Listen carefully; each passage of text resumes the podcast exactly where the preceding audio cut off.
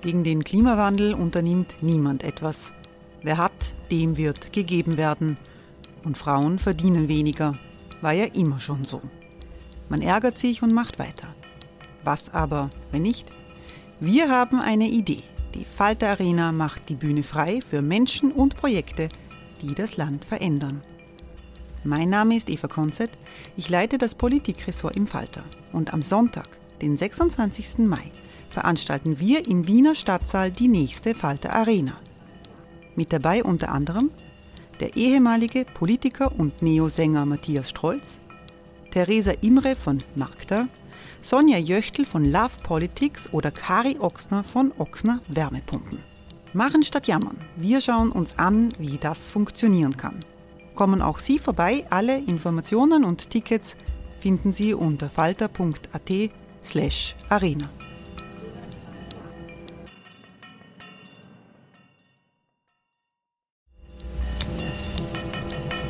Falter-Podcasts werden durch Werbung unterstützt. Das hilft bei der Finanzierung unseres journalistischen Angebots. Die Erderhitzung ist kein Gefühl, aber mit vielen Gefühlen verbunden. Sorgen etwa oder Angst. Eine Veranstaltung gegen diese Ohnmacht ist Tipping Time, eine Klimakonferenz der Zivilgesellschaft. Von 9.5. bis 11.5. findet Tipping Time in Kooperation von Globe Art, Solektiv und Tangente St. Pölten statt und lädt ein zu Diskurs, Diskussionen und Workshops mit namhaften Vortragenden wie Nikolai Schulz und Friederike Otto. Weitere Informationen finden Sie auf www.tangentesanktpölten.at.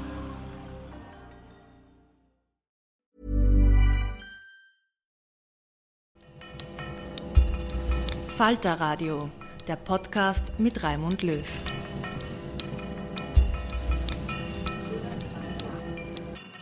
Sehr herzlich willkommen, meine Damen und Herren, im Falter Radio. In dieser Sendung geht es um die Kinderwelt von morgen. Welche Visionen es gibt und welche Ängste. Es geht um die Herausforderungen der digitalen Welt, um den vielfachen Druck auf Heranwachsende und den Umgang mit der sozialen Selektion des Schulsystems. Was bedeutet es, wenn sich Jugendliche zurückziehen, wenn sie sich isolieren oder wenn sie sich umgekehrt als große Macher nach außen aufspielen? Welche Grenzen schafft Kinderarmut in unserer Gesellschaft? All das sind Fragen, die eine Expertenrunde im Zoom Kindermuseum in Wien diskutiert. Die Politikwissenschaftlerin Barbara Blaha ist dabei. Sie hat den Think Tank Momentum Institut gegründet. Der Leiter der Volkshilfe Österreich, eine große Wohlfahrtsorganisation des Landes, Erich Fenninger, ist Mitdiskutant.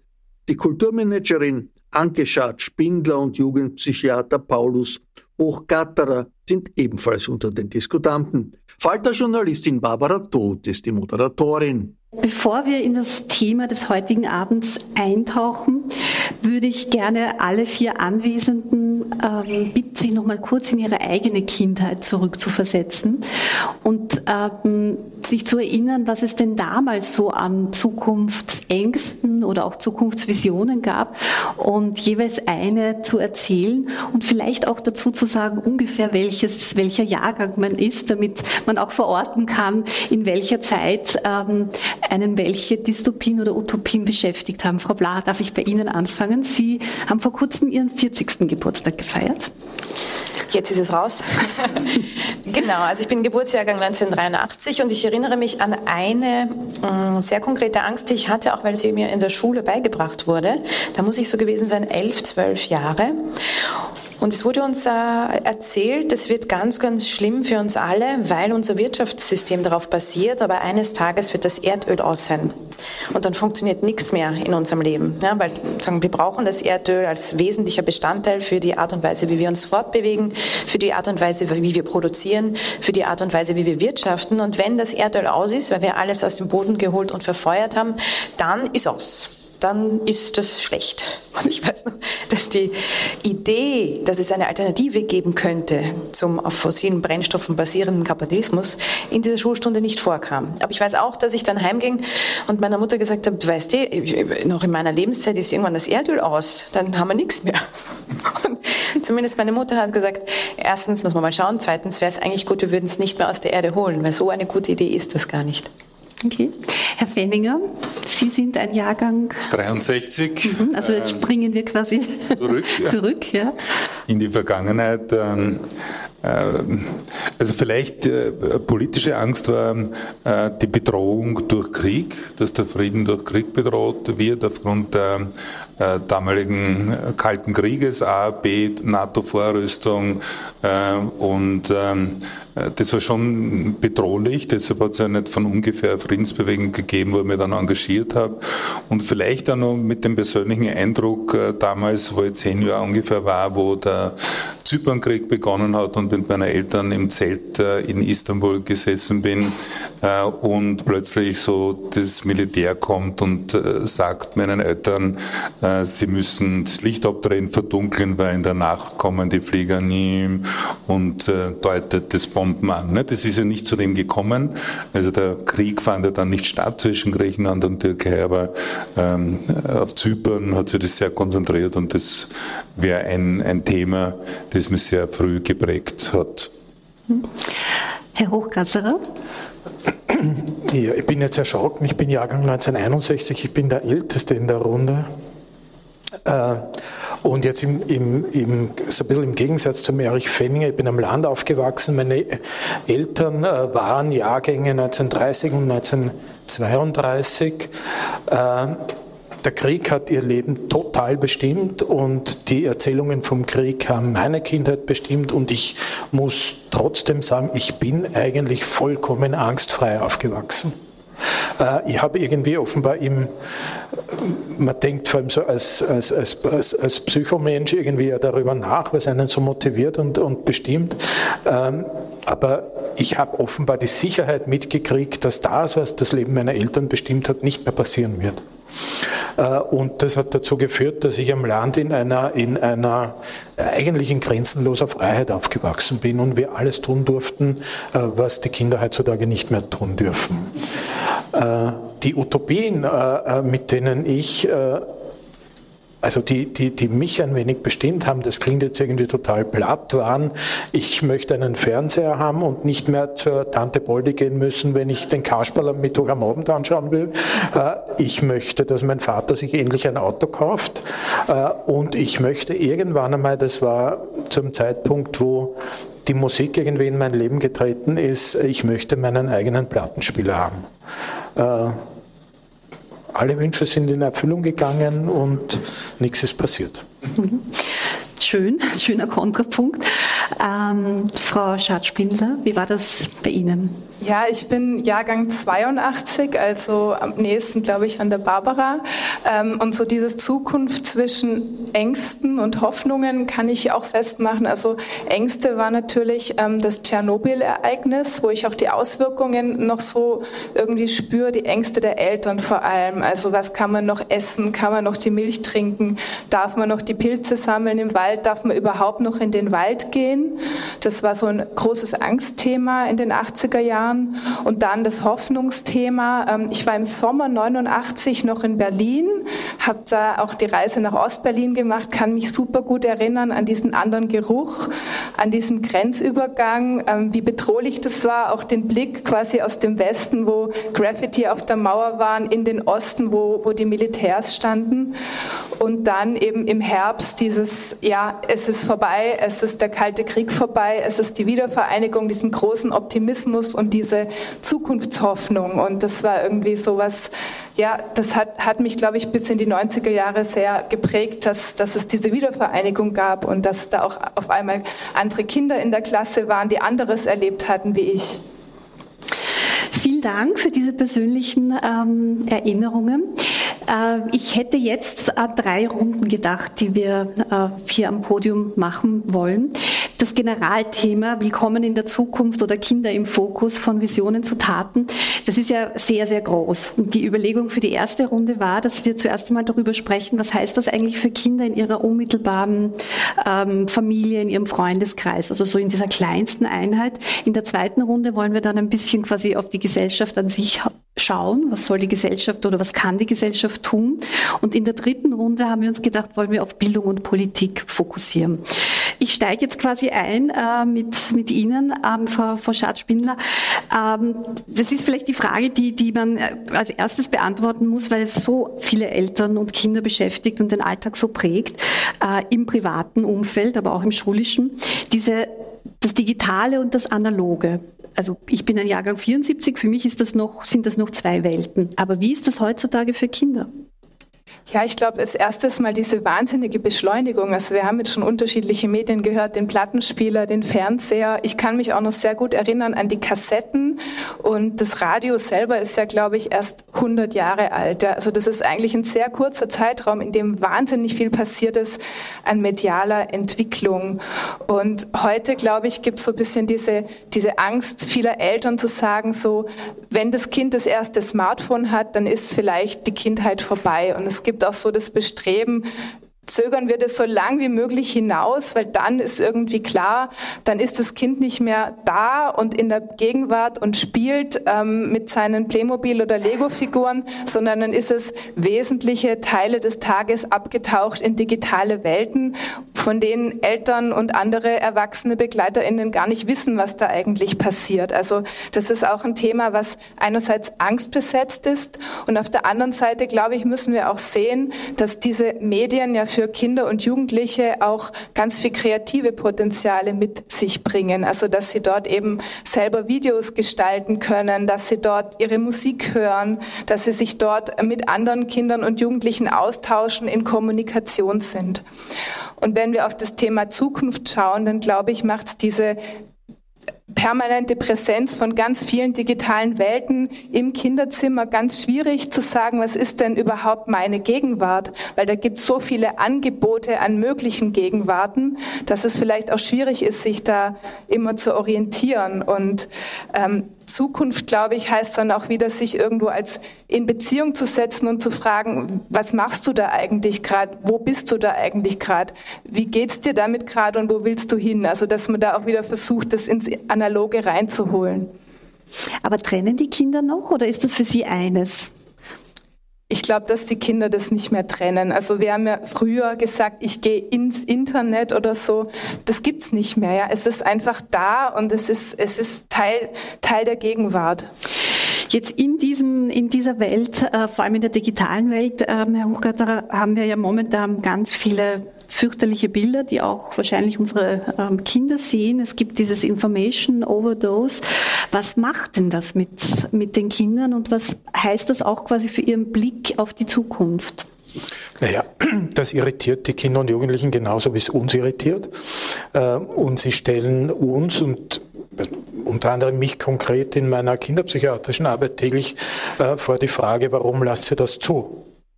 Äh, das heißt, äh, es ist schon so, dass, äh, also wenn ich nur die Bilder aus dem Krieg nehme oder die, die, die, den Ukraine-Krieg, die, die, die Flüchtlinge, dann, dann kommt die Frage einfach, warum tut sie nichts dagegen?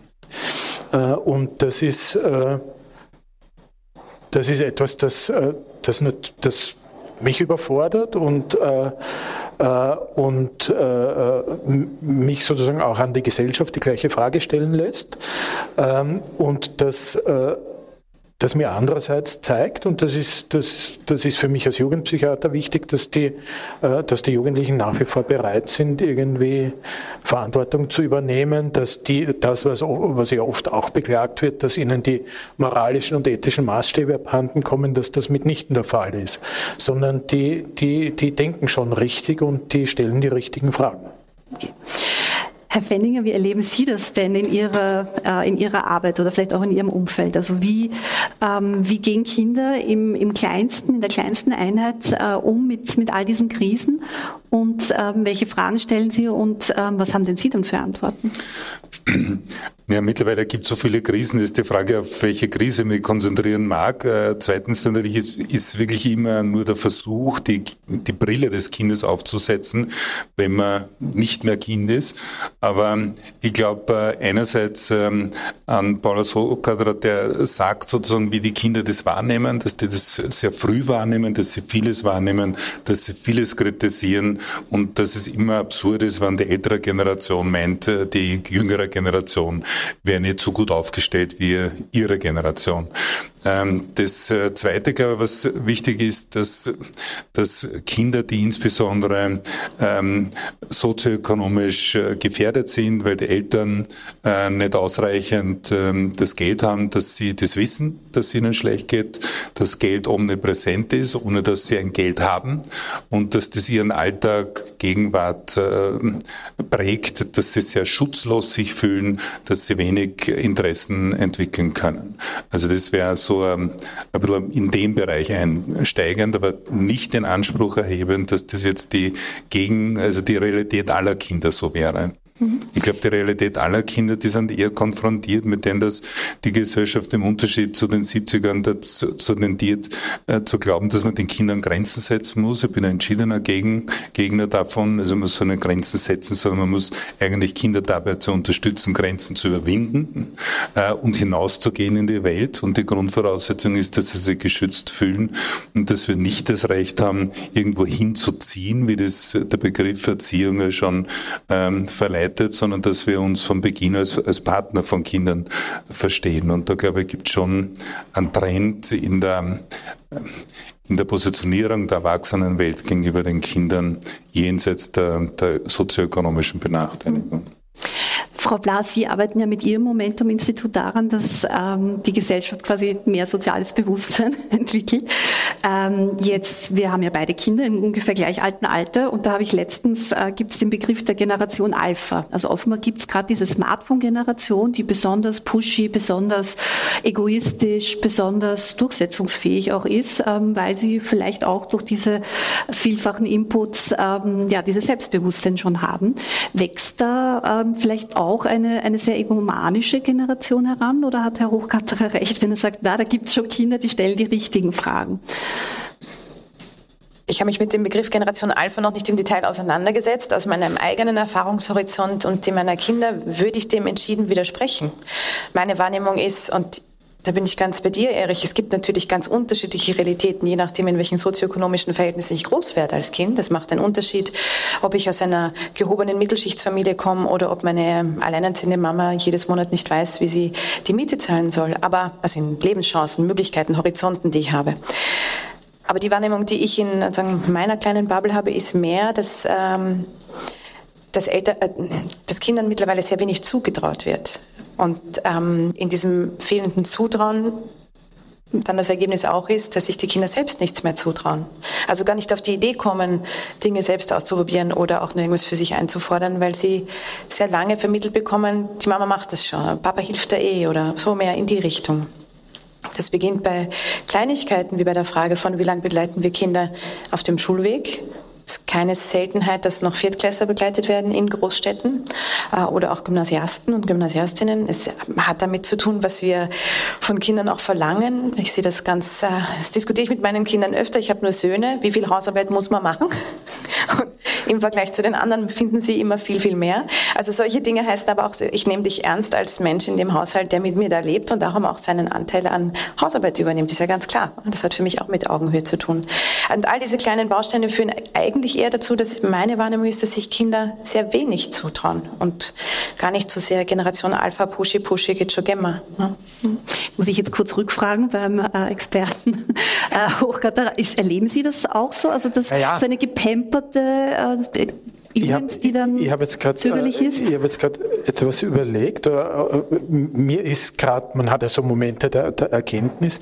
Mir ist gerade etwas aufgefallen, dass da gut dazu passt. Als ich begonnen habe in der in der Kinder- und Jugendpsychiatrie, waren noch die Wegläufer ein zentrales Problem. Das heißt, die Kinder und Jugendlichen, die von zu Hause weggelaufen sind, die aus Wohngemeinschaften und Heimeinrichtungen weggelaufen sind, die von unseren Abteilungen weggelaufen sind sind und die dann gesucht und gefa teilweise gefahndet werden mussten, äh, weil sie sich irgendwie selbst gefährdet haben.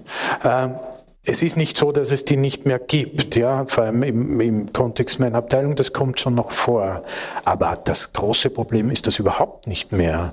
Die laufen nicht mehr weg, sondern das Problem sind diejenigen, die in ihren Zimmern bleiben äh, und äh, sich versorgen lassen ähm, in einer, in einer anscheinend selbstgewählten sozialen Isolation. Also so, es gibt ja in, in was kennen sicher in Japan dieses Hikikomori-Phänomen. Das heißt, die, die, die jungen Männer, die sich äh, im, im Zimmer einschließen, sich von den Müttern versorgen lassen, bis sie, weiß nicht, 40 sind und dann verrotten oder was auch immer. Äh, das in, in extremer Ausprägung, aber so ähnliche Bilder, die die sehen wir auch vermehrt. Das heißt, da, da gibt es einen Switch, der ganz gut zu dem passt, was die Frau Blaha gerade gesagt hat. Ähm, also wenn wir es jetzt zusammenfassen, quasi ähm, das Porträt der, der sehr Jugendlichen oder der, der Kinder, ähm, da kommt vor ein bisschen dieses, äh, okay, man, man schon das Zurückziehen auch ins, ins Digitale, aber gleichzeitig haben Sie gesagt, doch auch dieses Fragen stellen und warum lasst ihr das zu, wenn man dann mit, mit Leid und mit äh, Unfreiheiten konfrontiert ist. Also habe ich das ungefähr richtig zusammengefasst? Also ich glaube, äh, das widerspricht sich nicht. Also sozusagen auf der einen Seite äh, die, die, äh, die Versorgung zu genießen, die, die, die, die einem ja irgendwie selbstverständlich zur Verfügung gestellt wird und auf der anderen Seite doch irgendwie differenziert über die Welt nachzudenken und sich bestimmte Fragen zu stellen. Okay. Aber was heißt das jetzt für den Blick auf die Zukunft von dieser Generation? Haben wir da quasi einen, eine ähm, Perspektive oder ein, eine Vorstellung, was das heißen könnte? Ich denke jetzt nur gerade nach, wie es quasi gelingt, diesen Switch zu machen zwischen, also es sind ja vielleicht auch zwei Seiten einer Medaille, diese, diese Ego-Shooter, die quasi vermittelt bekommen, du bist der Größte oder die Größte, du kannst alles und denen, die dann isoliert im Zimmer irgendwie äh, Angst haben ähm, und sich nichts zutrauen, sind vielleicht auch manchmal dieselben Personen, wir wissen es nicht. Ja? Ähm, was Herr mich, daran nicht. Ja, was, was, mich beeindruckt hat, ist, ähm, ich habe, ähm, ich glaube im Sommer war das, war auf der Maria-Hilfer-Straße eine Demonstration von Jugendlichen initiiert, die offensichtlich mit psychischen Problemen zu kämpfen hatten und aus dieser isolierenden Erfahrung es geschafft haben, über Social Media andere zu mobilisieren. Und die sind hier ähm, durch die Straße gegangen und haben darauf hingewiesen, dass es einfach zu wenig Versorgung gibt. Und das ist, glaube ich, was ganz Wichtiges. Also wenn Jugendliche merken, ich bin nicht allein mit meinem Problem und da helfen einfach die sozialen Medien, muss man sagen, und dann quasi andere sich finden, und dann das Ganze zu einem gesellschaftlichen Problem machen, zu einem politischen Problem und sich sichtbar machen, nach außen treten. Das finde ich irgendwie ein ganz wichtiges Momentum, wenn wir über Zukunft nachdenken. Okay, I have two new obsessions that I need to share with you. Impress No Glue Press On Manis and Impress Press On Falsies Lashes. Trust me, these are getting ready game changers. Both require no glue, so there is no damage to your natural nails and lashes, no mess, and no annoying dry times. Just one step and you're done. Boom instant glam. Visit impressbeauty.com slash presson and use code PRESSON25 at checkout for 25% off Impress Manicure and Press-On Falsies.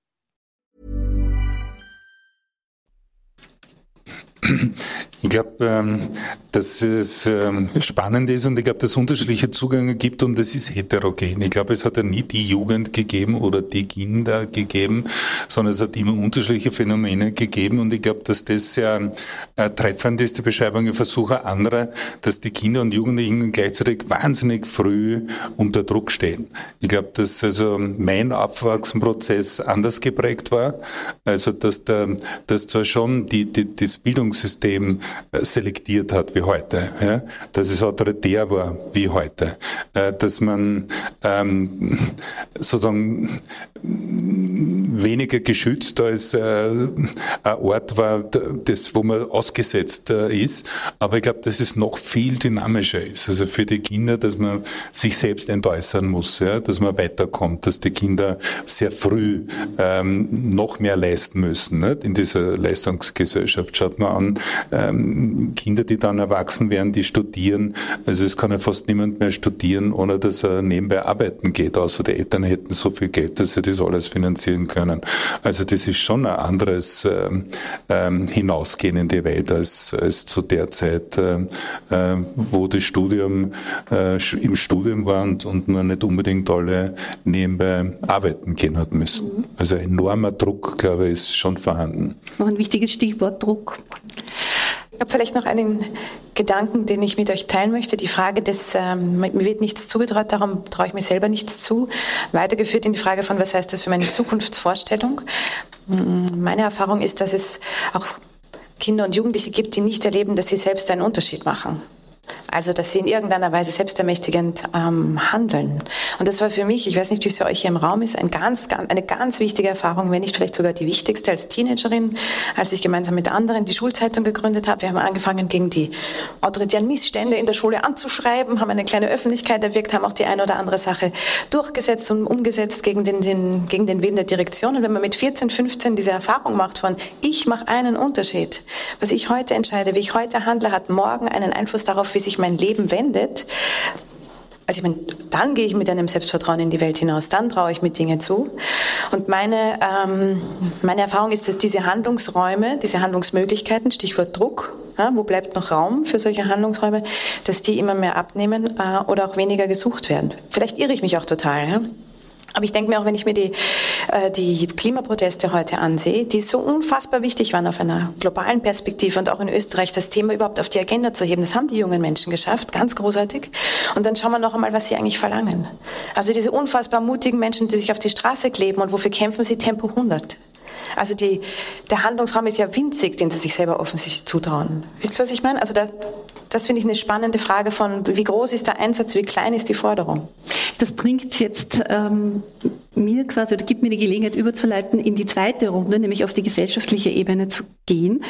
Ähm, die Frage wäre an Sie alle, wirklich jetzt vielleicht ein bisschen schwierig, aber trotzdem, was wäre denn das eine gesellschaftliche Projekt? Und wir reden jetzt noch nicht über Bildung, sondern quasi über etwas, was, was die Gesellschaft ähm, verändern könnte, ähm, was Kindern in Ihrer Zukunftsperspektive massiv helfen könnte. Vielleicht, Herr Fenninger, Sie sind ja derjenige, der dann immer sagt, die Kindergrundsicherung. Ja, genau. Ja, gut, es, ist nämlich, ist, ich weiß, es ist ja schön, wenn man dann eine klare Antwort hat, genau. aber vielleicht kurz erklärt, warum ist es für Sie beispielsweise die Kindergrundsicherung? Ja, damit äh, tatsächlich ist es vorweggenommen, also dann konzentrieren wir auf den Bereich. Ähm, also mir ist wichtig und ich glaube, also dass auch das für die Kinder wichtig ist, dass die Kinder erleben, dass sie Chancen haben und dass dass sie sozusagen äh, Chancen äh, realisieren können, Selbstwirksamkeit, äh, selbstwirksam äh, sein können äh, und das erleben viele nicht. Und das ist dramatisch. Also die Kinder, die am Aufwachsen eben, äh, die wissen, dass kein Geld vorhanden ist und das äh, Schlimme, um es klar zu machen, ist, sie stellen keine Wünsche. Also mir ist das erst so klar geworden in der Forschung jetzt, die wir durchführen. Sie stellen keine Wünsche, also weder Nike Pullover oder Spielzeug oder Playstation oder was auch immer, weil sie wissen, dass die Eltern es nicht finanzieren können. Und die größere Konsequenz ist aber noch, dass sie keine Interessen äh, entwickeln, weil sie wissen, dass Interessen in dieser Gesellschaft etwas kostet und dass die Eltern diese Interessen nicht finanzieren können. Also das heißt, die, die einen Kinder, die beispielsweise Eltern haben, die Interessen finanzieren können, die können sie jetzt einmal proben, vielleicht fünf Monate im Fußball spielen, dann merken die Kinder, es ist doch äh, lieber etwas anderes, wenn es ihnen Spaß macht oder äh, Musik oder Kultur und diese Kinder können diese Interessen sozusagen nicht entwickeln. Learning to live poor und deshalb komme ich jetzt gleich zur Konsequenz, wenn die Negation eines gelingenden Lebens, einer gelingenden Kindheit eigentlich dieser Ausschluss ist, dann müssen wir den äh, äh, wegbringen und die Kinderarmut abschaffen und die Kindergrundsicherung einführen, weil dann hätten alle Kinder die Möglichkeit, ihre Wünsche auszusprechen, ihre Interessen sozusagen nachzugehen, zu entwickeln und eine Möglichkeit in Richtung dieser Selbstwirksamkeit, die Barbara Blau auch schon angesprochen hat, ähm, sich im Privaten entwickeln zu können. Also das ist aus meiner Sicht ein riesen Gamechanger, ähm, weil die Kinder nun mal in den Familien leben und nicht draußen nur, sondern dort ist der, der Hafen, der entweder Schutz gibt, Liebe gibt und entwicklungsfördernd ist oder der Ort der Isolation. Und kurze Nachfrage konkret, wie viel, wie viel Euro wäre es dann für ein Kind? Also da gibt es ja jede Menge Studien und Berechnungen, auch Pilotprojekte schon. Also was, was hat sich da gezeigt? Was, was braucht es da? Also wir treten dafür ein, und, äh, dass, ähm, dass das simpel ist, also dass wir vieles nicht brauchen, dass es jetzt gibt, das unwirksam ist. Das heißt ein Universalbetrag, vorstellbar wie die Familienbeihilfe jetzt, die wir kennen. Jedes Kind, das in Österreich lebt, bekommt hier mal universell gleichen Betrag. Wir denken an 285 Euro, könnten damit auch die, äh, die Abwertung der Familienbeihilfe der letzten 20 Jahre entgegnen, weil die hat damals mehr Wirkung entfaltet als heute. Also Universalbetrag, jedes Kind, das in Österreich lebt, gleich viel.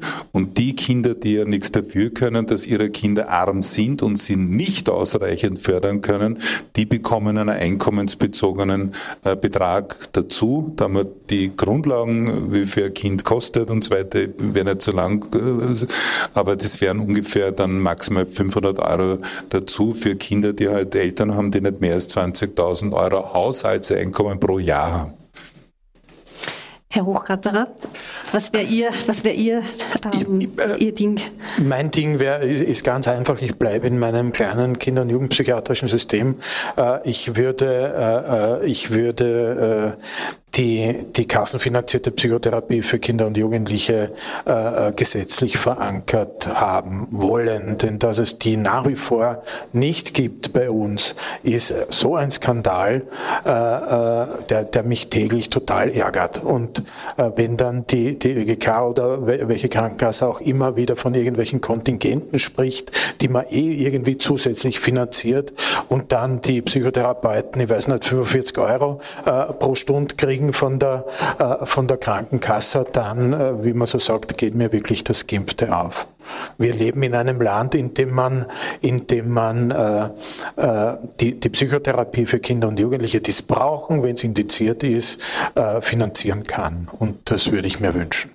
Bei der Grundsicherung, Herr Fenninger, scheitert es an ich glaube, es ist viel gelungen. Ich glaube, dass wirklich viel gelungen ist. Kinderarmut war immer ein Problem, aber nie ein Thema. Jetzt ist das Problem wirklich ein Thema geworden. Die Lösung ist auch gelungen, dass das viele wissen. Und ich glaube, das äh, kann man schaffen, äh, spätestens mit der nächsten Nationalratswahl eine Mehrheit zu wählen, die dem näher tritt. Und da gibt's äh, Sozialdemokratie, Grüne beispielsweise auch Neos, die zum näher treten wollen. Und das Zweite, glaube ich, es ist schon eine Ignoranz auch der Erwachsenenwelt gegenüber Kindern. Erstens und zweitens noch mehr spezifische Ignoranz gegenüber den Kindern, die sozusagen ähm, nicht das Glück hatten, so unterstützt zu werden. Und meistens sind die Herrschenden sozusagen repräsentieren jene äh, Familien, die sich nicht vorstellen können, dass die eigenen Kinder eben vielleicht äh, Kinder-Jugendpsychiatrie brauchen, Unterstützung brauchen äh, oder finanziell benachteiligt sind. Ich glaube, es ist schon eine, eine erschreckende Ignoranz gegenüber vielleicht ähm, Gruppen von Menschen, äh, denen es nicht so geht und die sind leider nicht in, auf der Entscheiderinnenseite mhm. in der Republik, sondern die sind immer die abhängig sind von den Entscheidungen der anderen. Ähm, Frau Schad-Spindler, aus Ihrem Bereich, was, was wäre so das, die eine Maßnahme? Na, die eine Maßnahme, also auch da ist es, glaube ich, wieder eher ein großer Wurf, den ich mir aber für sehr wichtig vorstelle, weil Zugang zu Staatsbürgerschaft in Österreich, ja, ähm, das kann man erleichtern schon für die Kinder, die hier geboren werden, ihnen zu vermitteln, du bist hier wichtig, weil du kannst hier mitwirken, wir brauchen dich als Bürger, Bürgerin zur Mitgestaltung dieser Gesellschaft. Und das ist was, was momentan nicht der Fall ist, sondern es geht darum, immer zu sagen, du bist hier nicht Bürger, du kannst nicht mitwirken, du bist aufgrund deiner Sprache, aufgrund deiner Hintergründe und so weiter hier eher exkludiert. Und es wäre ein sehr wichtiger Hebel und es würde die politischen Verhältnisse sicher sehr stark in Bewegung bringen und deswegen wird es eben auch momentan verhindert. Aber es gibt andere Länder, USA oder so, wo da ist auch vieles im Argen, aber zumindest das ist einfacher. Ja. Frau Bla, ist jetzt noch was über, was Sie Ja, das ist ganz praktisch. Jetzt haben wir die Kindergrundsicherung eingeführt. Die Kinder haben Zugang zu gratis und kostenfreier Kinder- und Jugendpsychiatrie. Und wir haben auch äh, die Staatsbürgerinnenschaft für sie geöffnet. Dann bleiben für mich nur noch zwei Dinge über. Haha, als letzte kann ich jetzt betrügen und zwei Sachen sagen.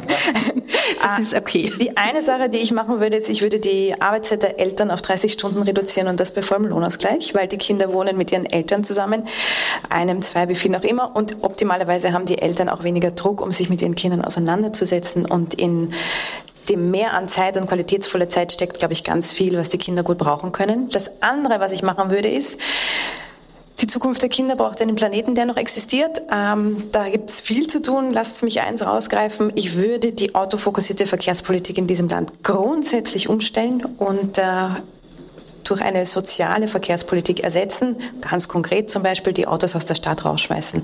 Das würde zum Beispiel auch heißen, dass all jene Eltern, die sich momentan fürchten, dass ihr Kind alleine Wege zurücklegt, und das sind die allermeisten Eltern, völlig selbstverständlich ihr Kind mal wieder vor die Tür lassen, ohne sich ähm, ja, ins, ins Hemd zu machen. Und ich glaube, Kinder brauchen Wege, Plätze, Orte, Räume, wo sie unüberwacht Kind sein dürfen. Und das geht nicht, wenn wir eine Stadt bauen, die fürs Auto gut ist, aber nicht fürs Kind. Fein, jetzt müssen wir nur noch die Schule reformieren. Das haben wir uns ja für die dritte äh, und quasi letzte inhaltliche Runde hier am Podium vorgenommen und es sitzen so ähm, fantastische Experten und so mit so verschiedenen Perspektiven da, dass ähm, ja hoffentlich Politikerinnen uns zuhören. Ähm, ja, Schule ist ja der Ort, äh, Frau Schatz-Spindler, wo eigentlich all das ja passieren sollte, oder? Wo Kinder quasi äh, gefördert werden und wo die sozialen verschiedenen Chancenungleichheiten ähm, ausgeglichen werden. Irgendwie funktioniert das aber gar nicht. Ähm, was, was müsste sich denn da ändern?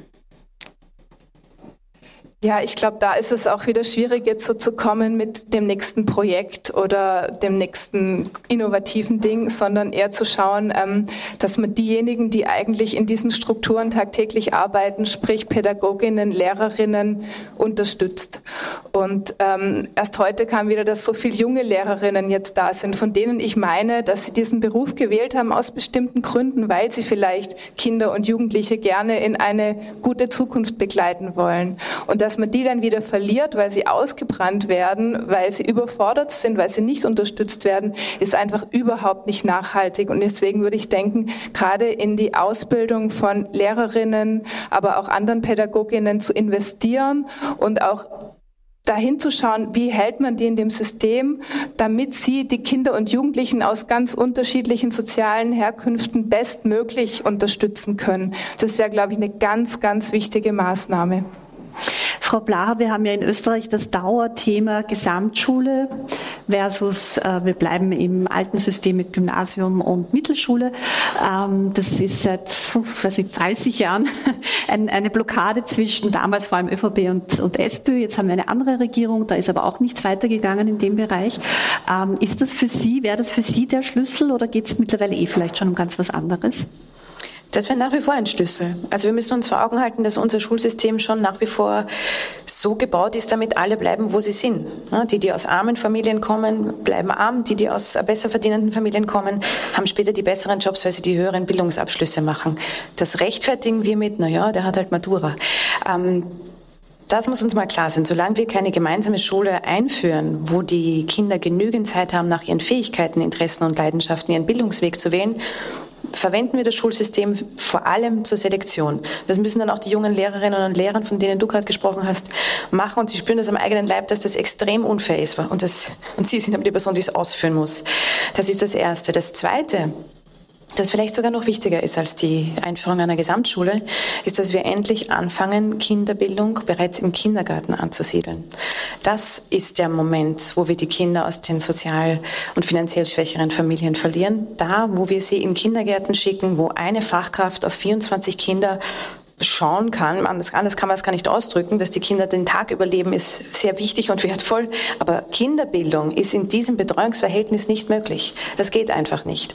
Das heißt, die gesamte Sprachentwicklung, alles, was wir sonst an kognitive Entwicklungen uns wünschen für die Kinder, bevor sie überhaupt in die Schule kommen, das, das erwischt man nicht im Kindergarten, weil wir ihn nicht entsprechend ausrüsten, nicht entsprechend ausstatten.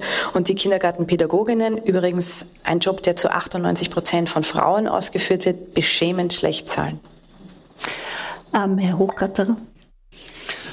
Ich habe den, äh, äh, einerseits den heutigen Vormittag mit 80 Beratungslehrerinnen und Beratungslehrern äh, äh, verbracht. Daher ist mir das irgendwie sehr nah. Auf der anderen Seite habe ich, wie manche andere, wahrscheinlich auch das Morgenjournal gehört äh, und gehört, dass, äh, wie, wie, wie die Not bei den, bei den Lehrern ausschaut. Das heißt, dass, ähm, dass die Studierenden irgendwie eingeschleust werden als, ich sage es jetzt bös, Hilfslehr Hilfslehrkräfte in die Klassen, um, um das zu massieren, demaskieren, was in Wahrheit meines Erachtens irgendwie der banale, aber trotzdem Skandal ist, äh, nämlich, dass man äh, vor allem im Bildungsbereich, auch im Gesundheitsbereich im Übrigen, also bei den Ärzten, äh, in der Politik die Demografie völlig verschlafen hat. Ja, man hat nicht drauf geschaut, wie, wie viele Lehrer werden wir haben, wie viele Schüler werden wir haben in der nächsten Zeit. Man hat das völlig verschlafen.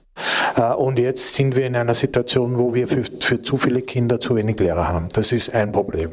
Das heißt, man sollte auf die Bevölkerungsentwicklung schauen und sich dann überlegen, was man schleunigst tun kann, um diese Situation zu verbessern. Das andere äh, ist, dass Schule ja ein System ist, das seit Jahrzehnten gleich geblieben ist oder ähnlich geblieben ist äh, und äh, seit äh, in den letzten 30 Jahren, ich kann mich nicht erinnern, dass ich irgendwie innovative pädagogische Konzepte irgendwie irgendwo gesehen hätte. Das heißt, das, was vor 50 Jahren noch passiert ist, nämlich dass also dass Ideen entwickelt werden konnten, wie Schule auch ausschauen kann, das passiert nicht mehr. Das würde ich mir wünschen. Und im, im Übrigen äh, fällt mir gerade auf, dass wir richten unser Leben ja nach der Schulstunde aus. Ein Falter-Podcast äh, dauert so lang wie eine Schulstunde. Ja, ja weil offenbar äh, die Aufmerksamkeitsspanne dann nachlässt. Das heißt sozusagen, das, aus welchen Gründen noch immer. Das, das strukturgebende Element, äh, das, äh, das durch die Schule in unser Leben kommt, mhm. äh, das hinterfragen wir nicht mehr. Äh, und ich fände es irgendwie ganz lässig, wenn, ich weiß nicht, der Schulstunde einmal, weiß nicht, 110 Minuten oder irgendwas dauern würde äh, und, äh, und nicht 50 ständig. Also wir können gerne noch 55 Minuten heute machen. Nein, weil meine Nachfrage wäre, wäre gleich, weil Sie gesagt haben, Sie haben den Vormittag verbracht ja. ähm, mit ähm, 80 äh, Beratungslehrerinnen. Beratungslehrerinnen. Da würde ich natürlich, oder ich glaube, es ist interessant zu hören, was, was man da so hört, wie es denen so geht, ähm, wie die, die die Kinder und, und ihre äh, Zukunftsperspektiven wahrnehmen. Die, die Beratungslehrerinnen sind, die, die sind äh, auf der einen Seite arm, weil sie die Feuerwehr sind. Das heißt, die sind zuständig, jeweils zuständig für viele verschiedene Schulen und haben dort mit den besonders bedürftigen oder besonders schwierigen Kindern umzugehen. Äh, auf der anderen Seite haben sie auch äh, ein wenig mehr Freiheit als die, die äh, Mathematik oder Geografie unterrichten müssen. Das heißt, da gibt da gibt's immer beides. Äh, und sie haben die Freiheit auch, äh, also schien mir zumindest heute Vormittag, die Freiheit auch ein wenig anders über die Kinder nachzudenken als, als die Lehrer, die, die, die Beinhardt im, im äh, Regelunterricht in den Klassen stehen. Das heißt, es sollten eigentlich die Regellehrer auch ein bisschen ja. mehr so wie Beratungslehrer sein dürfen. Ja, ich meine, es wird, man wird immer belächelt, wenn man immer das Gleiche sagt. Also mehr Variabilität in den Unterricht, äh, ein wenig Multiprofessionalität, äh, dann kommt man immer mit den Schulsozialarbeitern, die es eh gibt, und der Schulpsychologie. Aber wenn man sich die Zahlen anschaut, das ist irgendwie beschämend. Äh, und, und ein wenig, ein wenig mehr von dem Einzelkämpfertum, nämlich auch strukturell vom Einzelkämpfertum abgehen und ein bisschen mehr äh, in Richtung Kooperation, Teams etc. denken, dann kann sich, dann kann sich auch Schule entwickeln. Herr Fenninger? Schule, das große ich Thema. Einen Aspekt vielleicht nur verdeutlichen. Ich glaube, dass in der Schule, im Bildungssystem heute das Falsche von der Geschichte her angelegt ist. Nicht? Also grundsätzlich baut er dieses Verständnis, Bildung äh, und Schule äh, auf, äh, dass die Kinder defizitäre Mangelwesen wären und wir jetzt äh, mit aller Kraft versuchen müssten, ihnen beizubringen, dass sie lernen sollen. Und ich glaube, dass wir aus der Wissenschaft, das sind verschiedene Disziplinen, Psychologie und anderen, wissen, dass es nicht stimmt. Also die Kleinstkinder, also wenn sie bevor, also eigentlich Säuglinge, wenn sie beginnen, die Welt zu entdecken, fangen sie zum Krabbeln an. Die brauchen keine Lehrer und Lehrerinnen, die brauchen keine Benotung, das zu machen. Und das ist die größte sagen, äh, Entwicklung eigentlich im Kind, wo die Kinder in dem Alterssegment unglaublich merken. Die brauchen, die, es wird, sie brauchen auch niemand, der ihnen vorsagt, was zu schmecken, zu ertasten. Sie krabbeln die Welt, sie fangen an aufzustehen. Das sind unglaubliche Leistungen Leistungen, die sie erbringen, sie brauchen niemanden. Und dann äh, erzählt man uns, ich bin ja mit denen aufgewachsen, der Ernst des Lebens fängt an mit der ersten Klasse Volksschule. Das alleine heute wirklich schon für einen menschenrechtsverbrechenden Satz, ja? weil im Prinzip wird er unterstellt, dass jetzt Lernen Lernen beginnt, wo sie aber schon sechs Jahre Lernen hinter sich haben, die Kinder. Und das ist, glaube ich, ein grundfalsches Verständnis, nicht das Zutrauen zu haben, dass die Kinder selbsttätig lernen wollen und die Welt entdecken wollen. Äh, ich glaube, das ist ein großes Thema in der Schule. Und das Zweite ist natürlich auch angelegt von der Geschichte der Schule, äh, warum wir so an die ersten Schulen für wem, also fürs Militär, für den Adler und so weiter gemacht haben, die Selektion. Und das Dritte, um die Armut nochmal reinzuholen, also die Kinder, die arm sind, sitzen in der Schule äh, nebeneinander und merken, dass sie nicht genügen, ja? dass sie die schlechteren Noten schreiben. Und sie wissen aber nicht, dass vielleicht das Nachbarskind von den Eltern unterstützt wird, weil die die höhere formelle Bildung haben, äh, wissen aber auch nicht, dass vielleicht das Nachbarskind auf der anderen Seite eine Lernhilfe bekommt. Und das heißt, sie beginnen schon ganz früh zu glauben, dass sie einfach nicht so genügen wie all die anderen Kinder, also Richtung Selbstwirksamkeit. Und das finde ich so fundamental traurig, dass die Kinder eigentlich angeschwindelt werden, dass es nicht an ihnen liegt, sondern an der besseren Unterstützung der anderen. Also das wäre auch der, der Dreh, wo wir ansetzen müssten. Also generell komplett anderen Zugang zum Bilden. Also wir, wir sind lernende äh, Subjekte, die Menschen, und brauchen wir zunächst niemanden, der uns dressiert, sondern wir brauchen eher die Ermöglichung, diese Bewegung äh, aufrechtzuerhalten, die Lernbewegung, sagt Frika Haug, und nette Lernblockaden. Ich muss nur einen kurzen Gedanken noch hineinwerfen, bevor wir, äh, glaube ich, zum Ende kommen müssen, weil die Schulstunde endet. äh, ich gebe euch in allem, was ihr sagt, recht. Ich würde nur gern zur Ehrenrettung noch ganz kurz ausschreiten. Meine Erfahrung war als Volksschulkind, ich muss morgens um acht stehen und das Vaterunser singen in einer öffentlichen Volksschule in Wien-Simmering. Und dann wurde sehr strikt frontal unterrichtet. So habe ich Schreiben, Lesen und Rechnen gelernt in den 80ern in Wien. Aber die pädagogischen, wenn man so möchte, Revolutionen haben in den Volksschulen schon stattgefunden. Also wenn ich schaue, wie meine Kinder heute in Volksschulen unterrichtet werden, dann ist das 101 zu dem, wie ich es erlebt habe. Und dann gehen die ins Gymnasium, auch in Ottergring, und das ist eins zu eins so, wie ich das erlebt habe. Wirklich eins zu eins, es ist dasselbe, sogar dieselbe Rhetorik, äh, dieselben Lehrer, äh, dieselbe Art und Weise Unterricht zu strukturieren, es sind zum Teil sogar dieselben Schulbücher, halt in aktualisierter Neuauflage. Also das ist wirklich, das erkenne ich eins zu eins. Da hat sich offensichtlich in 30 Jahren nicht wirklich was getan. Ich finde aber bei den Volksschulen hat sich schon was getan. Also die ist zumindest meine Wahrnehmung, dass da die Didaktik vorangeschritten ist, im Gymnasium aber nicht. Wobei ich das mit dem Vater Unser finde ich schon irgendwie spannend. Ja, und ich habe gar nicht... Ich, ich ja? bin am, am, ich bin einige Jahre vor Ihnen äh, in Niederösterreich am katholischen Land in die Volksschule gegangen äh, und wir haben kein Vater Unser mehr gesungen. Ich habe nicht einmal gewusst, dass das ein religiöses Lied ist, weil ich bin ohne Bekenntnis. Das heißt, ich bin da drin gestanden und es wurde morgens gesungen, also habe ich da mitgesungen. Und die Volksschule hat dann immer gesagt, na, die Heidenkinder müssen nicht mitsingen. Aber ich habe nicht verstanden, dass ich das Heidenkind bin. Ja, äh, Barbara Bla hat es schon erwähnt. Äh, wir, sind ähm, am, am, Schluss unseres, ähm, unseres Gesprächs und obwohl es jetzt gar nicht so negativ war. Also wir haben äh, in der Vorbereitung geglaubt, dass wir sehr, sehr viel über Krieg, Dystopien und, und all diese Dinge sprechen werden. Das war natürlich so ein bisschen der Rahmen, aber es kam jetzt gar nicht so stark vor.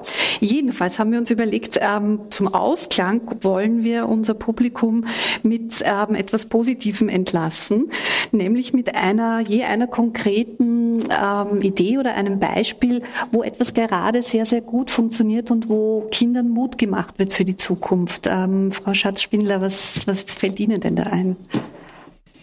Ja, also ich glaube, um das nochmal mit der Schule kurz aufzugreifen, dass dieses Verständnis von Lernen und Wissenserwerb sich ja völlig revolutionieren muss, weil ähm, Wissen ist überall da. Also es braucht viel mehr kritische, analytische Fähigkeiten, so zu differenzieren zwischen Fact und Fake News. Ja? Und da, glaube ich, muss die Schule wesentlich besser werden. Und da kommt dann politische Bildung wieder rein, Medienbildung und so weiter. Und was ich damit, worauf ich hinaus will, ist, dass es nicht mehr alleine geht, dass Schule viele Aufgaben macht. Ja, das ist ein wichtiger Akteur, auch weil sie eben sozial, sie ist eben trotzdem für alle da. Ja, sie ist gratis Klar, es gibt da auch wieder dieses System der Zweiklassengesellschaft und so weiter, aber sie ist doch für alle da. Und deswegen ist es, glaube ich, wichtig, die Schule zu verwenden, aber eben als auch als Motor in Kooperationen. Und da gibt's ähm, das Zum Kindermuseum, was das natürlich versucht, weil der Vormittag ist gefüllt mit Kindergartengruppen, mit Schulgruppen, die gratis ins Zoom kommen.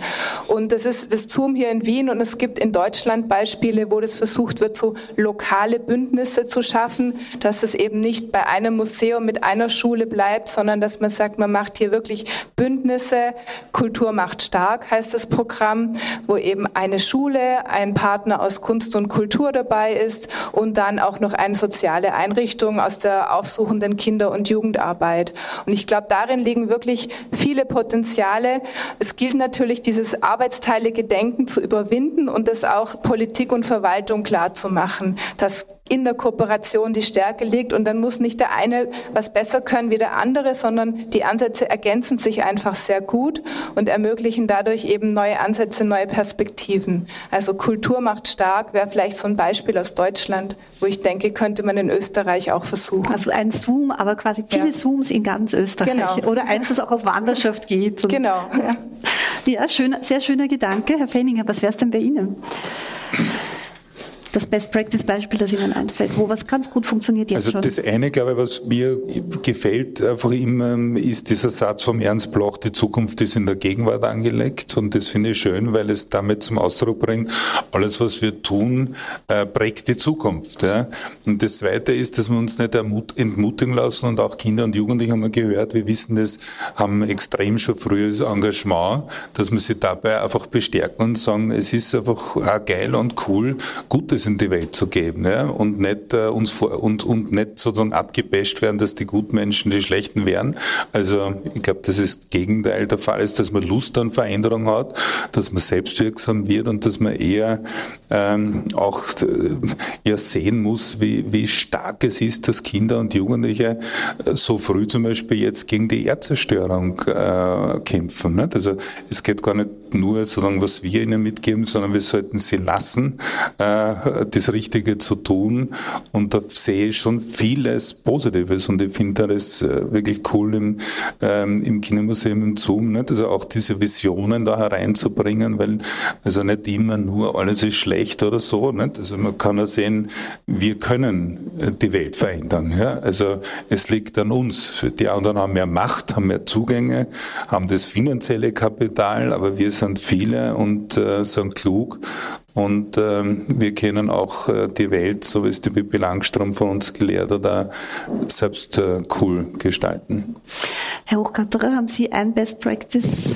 Äh, ich habe etwas ganz Konkretes, das anschließt vielleicht an, der, an dem, was ähm, Erich Fenninger vorhin gesagt hat. Sozusagen die, die Weichen werden ganz früh gestellt und äh, das betrifft sowohl den Bildungs- als auch den, äh, den Bereich der psychischen Gesundheit von Kindern und Jugendlichen. Ich weiß, dass es irgendwie immer riskant ist, im, äh, hier im Roten Wien das schwarze Niederösterreich zu loben, aber ich, äh, ich freue mich gerade sehr darüber, ähm, dass äh, bei uns im Krankenhaus oder neben unserem Krankenhaus gerade die Baumaschinen aufgefahren sind und die, äh, die Betonmischer äh, laufen. Es gibt ein bisschen Bodenversiegelung, aber das äh, äh, nehme ich in dem Fall in, in, in Kauf. ich kriege oder wir kriegen einen Zubau zu unserer Abteilung. Das wird eine, eine eigene Funktionseinheit Einheit, sprich eine eigene Station für Säuglings- und Kleinkindpsychiatrie und Eltern-Kind-Behandlung in dem Kontext geben. Das heißt, äh, äh, das ist ein Akzent äh, oder ein, ein, äh, legt den Fokus genau darauf, nämlich, dass man wahrgenommen hat, dass man mit bestimmten Dingen ganz früh beginnen muss. Und das ist etwas, das gibt es in Wien im äh, Klinikum Otterkring seit äh, einiger Zeit, aber sonst meines Wissens nirgends. Äh, und das freut mich sehr. Das wird in Anfang 25 in Betrieb gehen und ist etwas, äh, das mir die letzten Jahre meiner Berufstätigkeit ein wenig versüßt.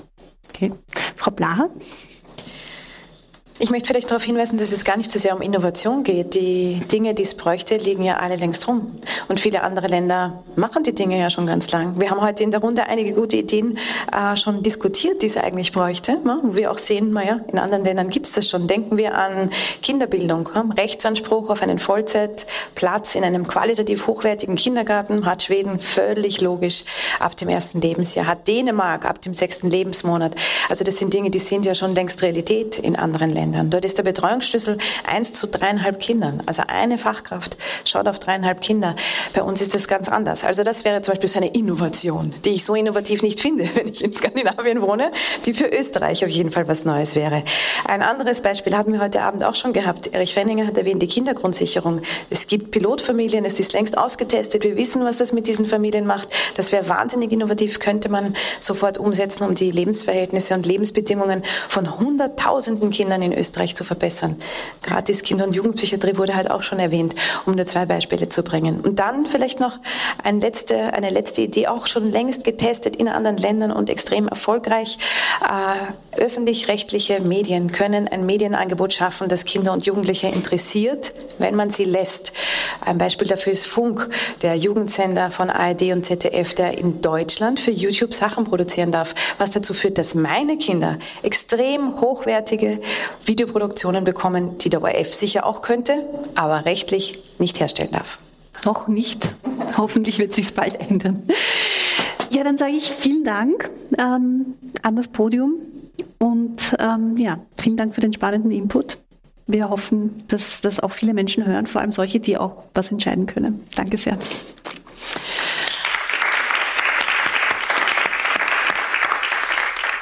Die Diskussion über Kinderwelten von morgen fand am 11.10.2023 im Wiener Zoom Kindermuseum im Rahmen der Reihe Kinder im Fokus von Visionen zu Taten statt.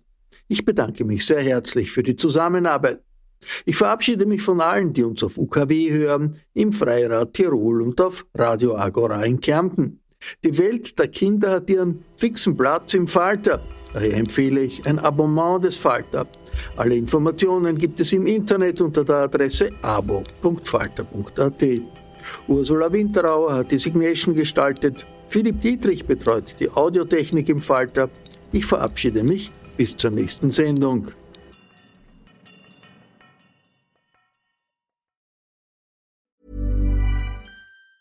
Planning for your next trip?